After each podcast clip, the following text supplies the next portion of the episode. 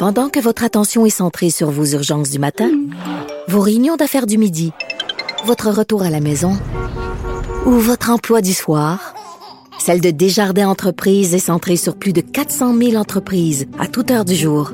Grâce à notre connaissance des secteurs d'activité et à notre accompagnement spécialisé, nous aidons les entrepreneurs à relever chaque défi pour qu'ils puissent rester centrés sur ce qui compte, le développement de leur entreprise. 2346. Restez les nôtres euh, après la pause. Il va y avoir Joseph Facal qui va venir nous parler euh, de sa chronique qui porte, je vous en ai parlé euh, de ça, une, un texte qui a été publié dans la presse cette semaine, délirant, hystérique, fou comme de la marde un texte sur le racisme disant que euh, pour que le, le capitalisme se maintienne, on avait besoin euh, de policiers qui enferment et même qui tuent euh, des Noirs, que tout ça fait partie d'un gros complot. N'importe quoi. Je trouve ça totalement irresponsable de la part d'un journal de publier ce genre de propos. On va en parler avec Joseph Facal qui revient sur ce texte surréaliste-là dans sa, dans sa chronique. Chaque fois qu'il y a Là, c'est le mouvement antiracisme. Avant, c'était le mouvement MeToo. Ça part toujours d'une bonne idée, d'une cause noble. MeToo, c'était de défendre, ce, de, de, combattre les agressions sexuelles, euh, entre autres dans le milieu du showbiz où c'était vraiment endémique, il y avait vraiment un gros problème, euh, de se battre contre ces gens-là, de les dénoncer, ces hommes-là qui profitent de leur pouvoir pour traiter les femmes comme des possessions personnelles. Ça partait d'une bonne idée. Et après ça, ben ça s'est mis à chirer.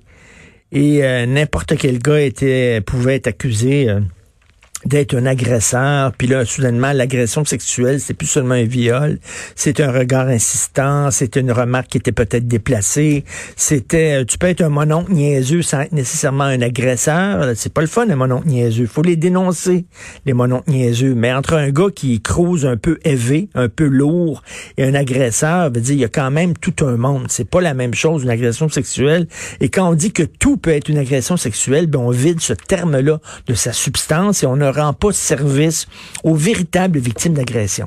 Et là, c'est la même chose avec tout le mouvement antiraciste. Ça part bien sûr d'un événement qui nous a tous choqués énormément, mais là, quand tu te fais traiter de raciste en chambre alors que tu ne l'es pas, euh, comme c'est arrivé euh, à la whip du Bloc québécois, c'est vraiment n'importe quoi. Et moi, j'aimerais, à chaque fois qu'il y a des mouvements comme ça, chaque fois qu'il y a des manifs qui dérapent, qui chire parce que le Black Bloc arrive, puis pète des vitrines, fout le feu à des chars, fait du vandalisme, du pillage. J'aimerais ça que les gens, à la base de ces mouvements-là, dénoncent les extrémistes dans leur rang. C'est aussi votre responsabilité.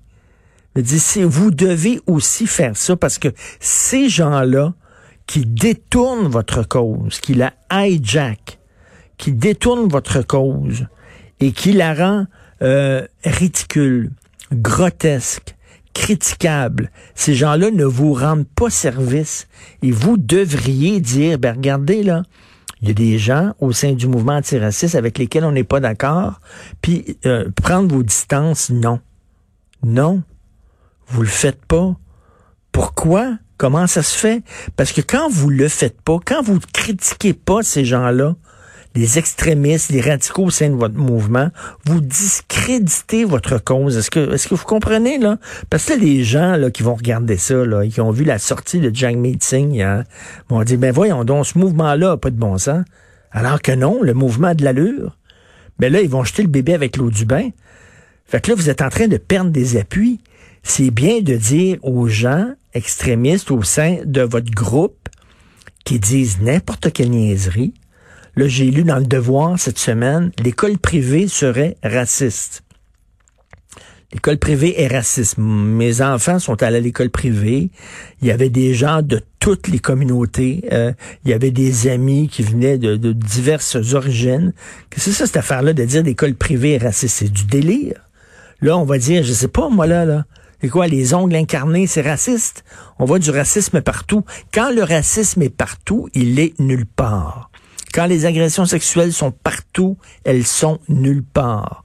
Des mots, c'est important. Racisme est un mot grave, est un mot lourd de sens. C'est un mot qui veut dire quelque chose. Il ne faut pas l'utiliser à la légère. Même chose pour agression sexuelle. Alors, j'aimerais que les gens, au sein de ces mouvements-là, critiquent les radicaux de leur communauté. La même affaire avec les, les musulmans.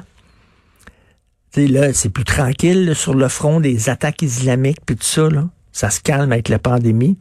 D'ailleurs, même, euh, même l'État islamique avait dit à ses membres de ne pas frapper pendant la pandémie. C'est assez, particulier, mais bon. Et souvent, il y a des gens qui disent, ben là, c'est au sein de la communauté musulmane de dénoncer ces gens-là qui donnent une mauvaise image de leur communauté. Puis il y a des gens qui le font.